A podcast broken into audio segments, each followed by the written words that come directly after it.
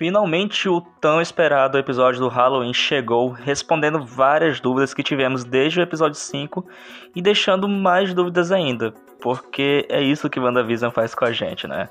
Nos deixa vários mistérios e quando pensamos que já estamos perto de desvendar, a parada fica bem mais complexa do que antes. E nessa edição vamos analisar esse sexto episódio de WandaVision.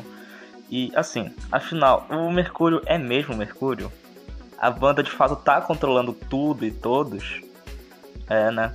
Tudo isso nós vamos ver agora nesse vídeo. E lembrando para você que está chegando agora no canal, se inscreva aí para não perder as próximas análises. E também que esse vídeo está disponível né, em formato de podcast. Você pode estar ouvindo ele em diversas plataformas como Spotify ou Google Podcast. E lembrando também que esse vídeo terá spoilers, então esteja avisado. Agora, sem enrolação, vamos comentar sobre.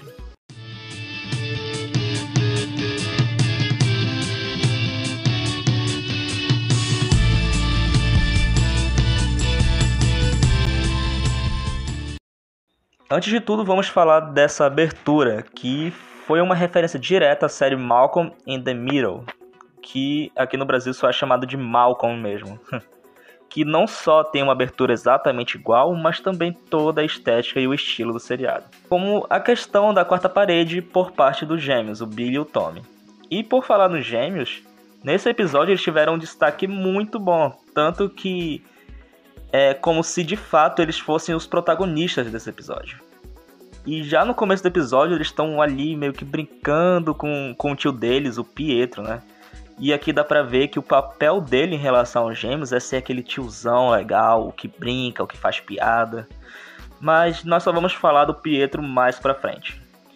É, esse episódio se passa nos anos 90, mas ele tem alguns elementos dos anos 2000 nele. Eu não sei se foi algo proposital ou se foi um erro.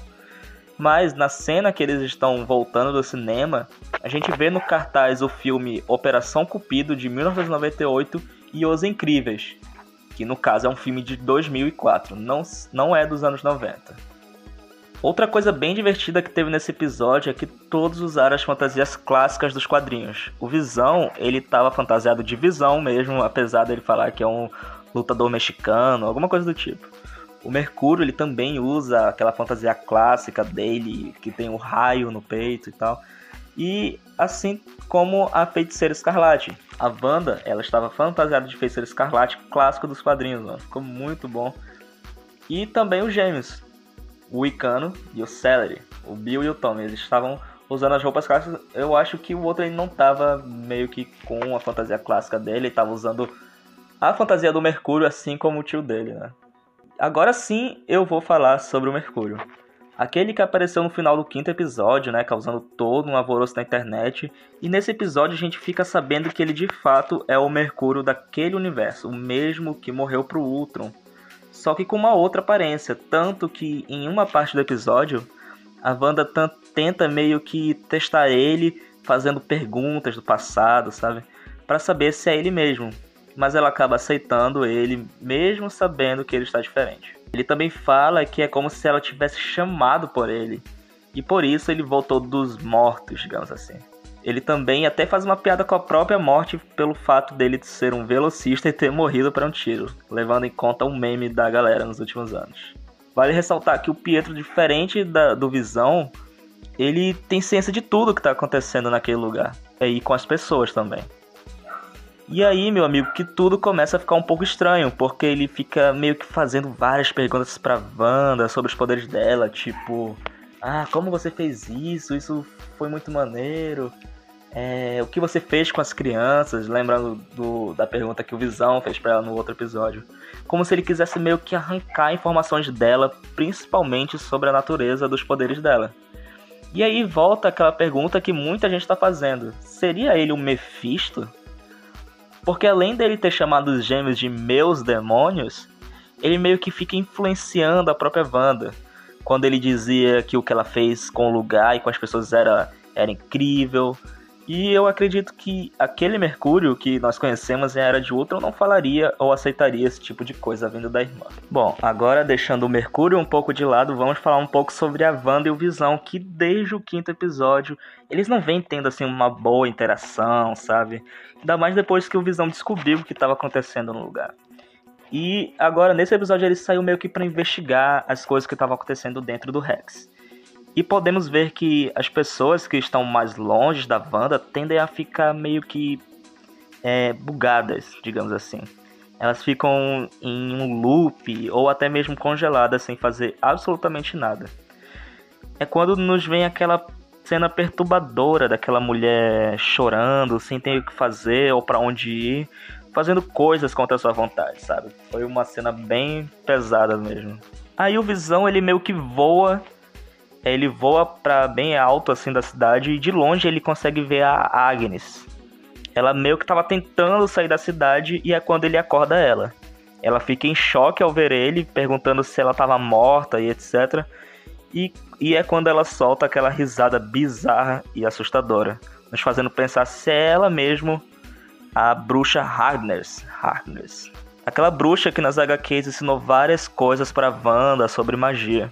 Isso também se deve pelo fato dela estar fantasiada de bruxa mesmo. Ela tá com uma fantasia de bruxa. E a questão é, será que ela se torna uma vilã? Será que ela é uma vilã? Será que ela trabalha pro Mephisto ou é só uma cidadã desesperada de Westview?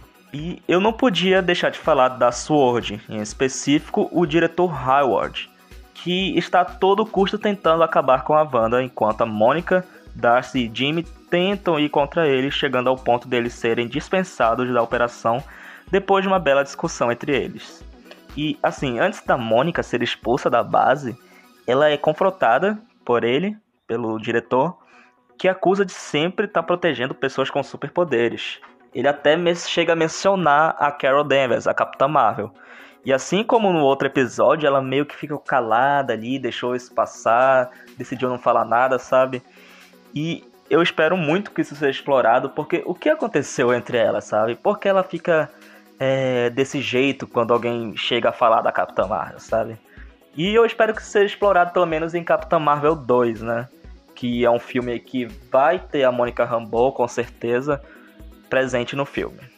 E depois deles serem levados para fora, o previsível aconteceu. Eles deram um jeito de, de é, se soltar e também hackear os servidores do diretor, descobrindo que ele tinha como ver o que estava acontecendo dentro do Rex. Eles, ela, através do Visão, na verdade, né?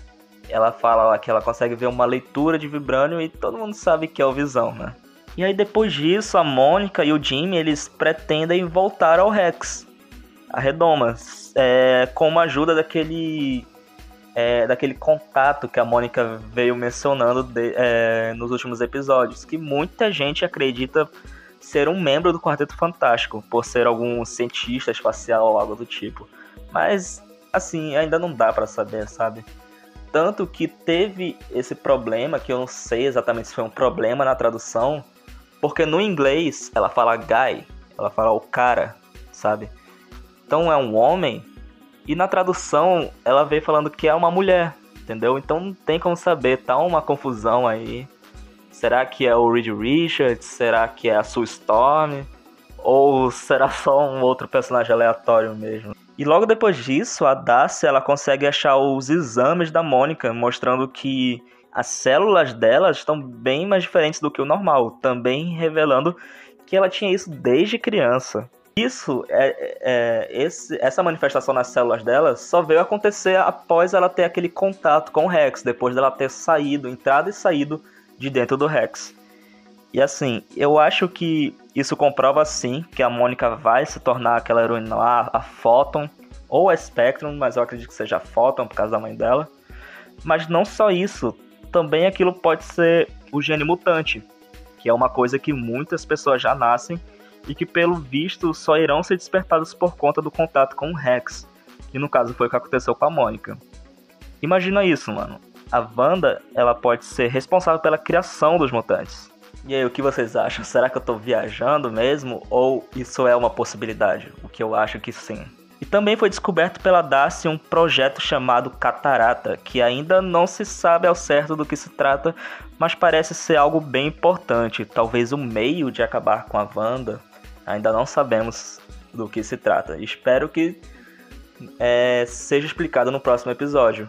Já que antes do Jimmy e da Mônica irem para a missão, ela consegue mandar todas essas informações pro e-mail do Jimmy. Então acredito que isso sim vai ser explorado no próximo episódio. E falando em Rex, é aqui que chegamos à parte final dessa análise, porque o Visão tenta sair do Rex. E como esperado, ele começa a meio que morrer, ele começa a se desfazer, enquanto ele pede ajuda pelas pessoas desesperadamente. Ele tá lá se despedaçando, ele cai no chão, e a galera fica ali só olhando, sabe? A Darcy tenta pedir pra galera ir lá ajudar ele, só que eles prendem ela lá num carro. E é quando um dos gêmeos consegue ouvir o pai dele, consegue sentir a angústia do pai dele e tudo mais.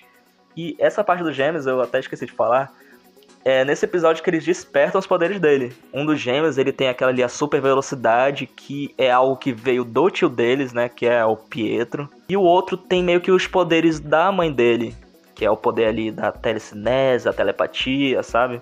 Isso eu achei bem legal o jeito que eles apresentaram, não foi um, algo muito forçado. Eu achei bem da hora o jeito que eles apresentaram os poderes dos gêmeos. Enfim, voltando, ele corre para avisar a mãe dele e aí o Pietro faz uma piada dizendo que o marido dela não poderia morrer duas vezes. Como se fosse para deixar o Visão pra lá, sabe? Tipo, ah, mano, o cara deixa pra lá, sabe? E é quando a Wanda vira e acerta ele com uma das magias dela lá. E essa cena foi bem foi bem tensa, por assim dizer. Porque como eu disse, eu acho que vindo do Pietro que a gente conhece lá da Era de Ultron, eu, eu acho que não seria algo vindo dele, na verdade. Então, de fato, pode ser uma outra pessoa, pode ser o Mephisto, como muita gente diz, mas ainda não sabemos ao certo. A gente vai ter que esperar por essa revelação ainda. Então a Wanda ela congela todo mundo à sua volta e começa simplesmente expandir o Rex. Ela começa a aumentar o alcance de toda essa realidade dela. E isso é, é isso é bem bacana de, de ver porque a gente consegue notar a quantidade imensa de poder que a Wanda tem agora, né? Quando o, o Rex começa a aumentar, ele começa a meio que é, pegar nos membros da SWORD, eles começam a se transformar em palhaços. E aí chega na, na Darcy não mostra o que aconteceu com ela, sabe? E isso me deixou meio intrigado, porque, cara, o que aconteceu com a Darcy, mano? Não mostrou, sabe? É, o que será que vai acontecer com ela nos próximos episódios? Será que a Mônica vai dar um jeito de salvar ela, já que ela também vai voltar pro, pra dentro do Rex, junto com o Jimmy?